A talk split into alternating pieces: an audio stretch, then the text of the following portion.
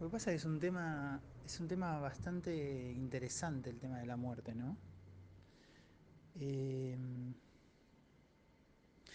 yo la verdad, toda mi vida he tenido eh, miedo a que se muera mi viejo especialmente, ¿no? O sea, yo sé que si el día que se va a morir mi vieja voy a sufrir mucho. No obstante, el icono, el símbolo, ¿no? aquello que yo identificaba como más importante, si tuviese que elegir, lo cual sería una tragedia, ¿no? Tener que elegir entre papá y mamá, pero digo, si tuviese que elegir, hubiese elegido a papá. Eh, quizás me hubiese equivocado para la mierda, pero bueno, yo estoy hablando de, de sentimientos en este caso, no estoy hablando de profundas, sesudas, razonadas y lógicas decisiones. Eh,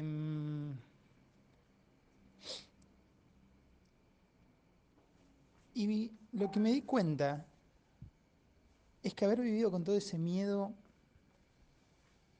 no me llevó, no me llevó absolutamente a nada. Pero absolutamente a nada.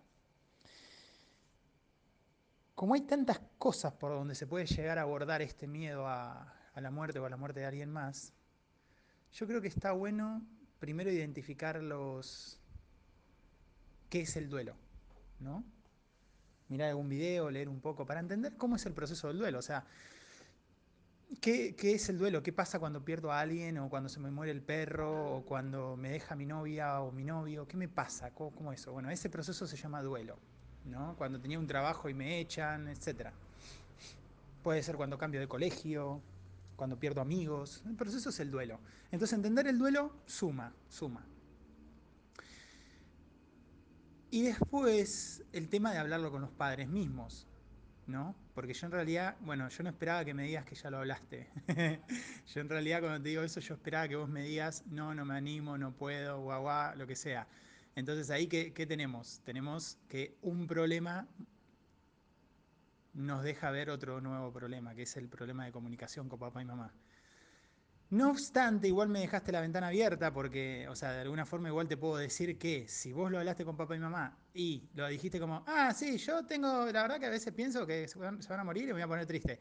En realidad no lo hablaste, en realidad eh, no es una conversación profunda, no es una conversación sincera, no es una conversación... Cuando hablo de conversar, hablo de poner a papá y mamá en un momento yo lo he hecho, yo lo he hecho con, con 15, 16 años, así que no te estoy pidiendo que hagas algo que, que yo no he hecho, eh, ni que sé que no se puede hacer, puedo decir, no, soy muy chiquito, no puedo, no. Eh, con 15 años ya no sos muy chiquito, o sea, hoy no sos chiquito. Hace 20 años atrás éramos chiquitos, 30, 50 años atrás éramos recontra chiquitos, pero hoy con 15 años tenés muchísima información y podés pensar de manera... Eh, muy razonada, si querés, si querés, porque como cualquier ser humano podés entrar en procesos de negación, mirar para otro lado, divertirte, mirar tele, eh, estar con el celular boludeando la computadora, los juegos, las amigas, los amigos, lo que fuese, y evitar pensar, ¿no? Entonces, sos un ser humano como cualquier otro y va a tener las mismas dificultades como cualquier otro. No obstante, gracias a la información, etcétera, tenés las posibilidades de eh, crecer, de elegir, de aprender. Es, es, una decisión, lo puedes hacer o no, es una decisión. La decisión de pensar o no pensar, es tu decisión. Entonces, sí, eh, ¿a, ¿a qué iba con esto? Que tengo que sentar a mamá y papá, sin televisión, sin celular, sin nada, necesito hablar con ustedes esto. Ah, no, hijo, ya vas a estar bien, no te preocupes, es una pavada. No, no es una pavada.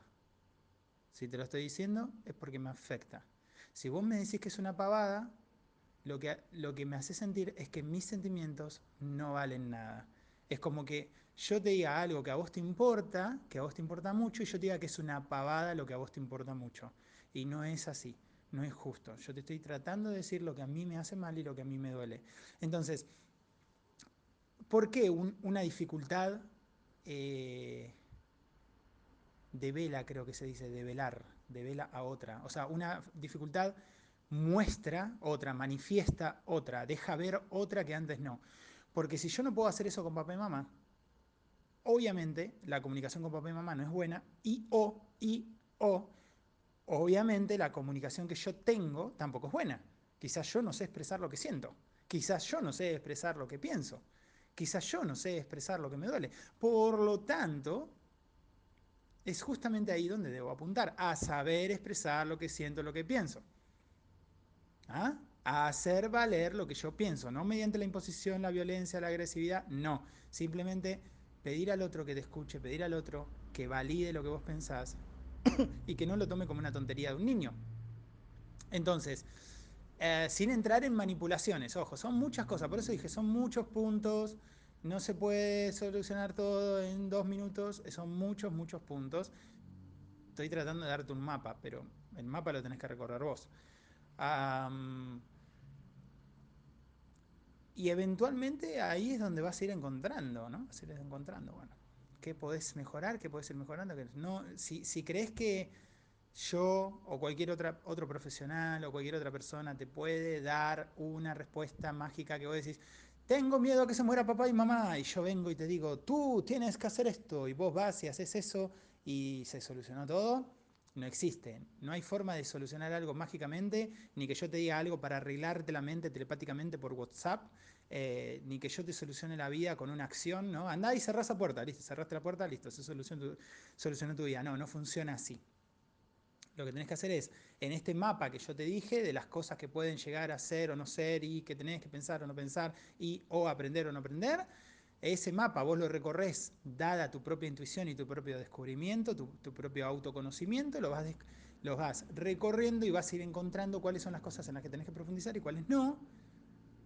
Y eventualmente vas a ir probando, probando una, probando otra, no, esta, uh, esta me salió para la mierda, a ver, vamos a probar esta, ah, bueno, por acá puede ser, y empezar a conocerme un poco más, conocerme, profundizar un poco más en mí, saber quién soy, saber qué es importante para mí, saber qué es lo que no es importante para mí.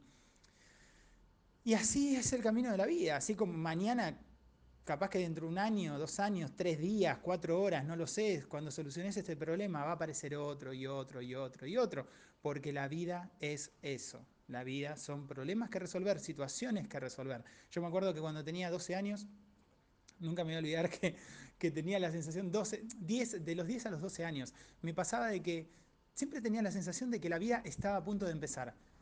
Eh, y la vida iba a empezar después del examen que yo tenía. Por ejemplo, yo tenía un examen la semana que viene y digo, bueno, cuando termine ese examen, buenísimo, voy a tener tiempo para mí, voy a estar relajado, qué bueno. Entonces yo estudiaba, iba a la escuela, tenía 10 años, 11 años, era chiquitito, eh, hacía lo que la maestra decía, ¿no? iba, iba a mi casa, eh, tomaba la merienda, después hacía la tarea, después miraba un poco de televisión, me iba a acostar con mi pijama rosado de la pantera rosa, ¿no? Entonces yo decía, ok, la semana que viene ya voy a estar libre para, ¿no? Tengo que estudiar hasta la semana que viene, pero la semana que viene voy a estar libre. Y cuando llegaba la semana que viene y daba el examen, terminaba, al otro día, a los dos días, a los tres días, a los cuatro días, aparecía otro examen u otra cosa que hacer, que investigar, que etcétera, etcétera.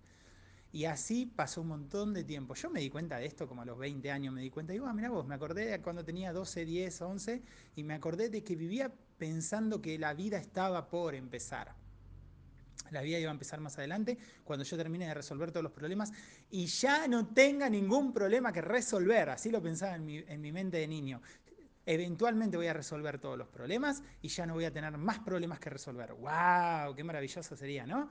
Pero no, eso no sucede y por eso es uno de los símbolos de la inmadurez, pensar que eventualmente vas a llegar a un punto donde no haya nada que resolver. Y aunque no lo creas, hay un montón de adultos que todavía viven así, muchísimos adultos.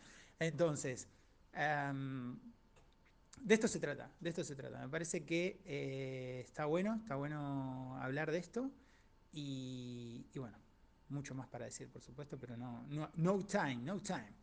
Espero que te, sirva. Y me parece que quedó tan como siempre me pasa, me pongo a hablar. me parece que quedó bueno y lo voy a subir al podcast.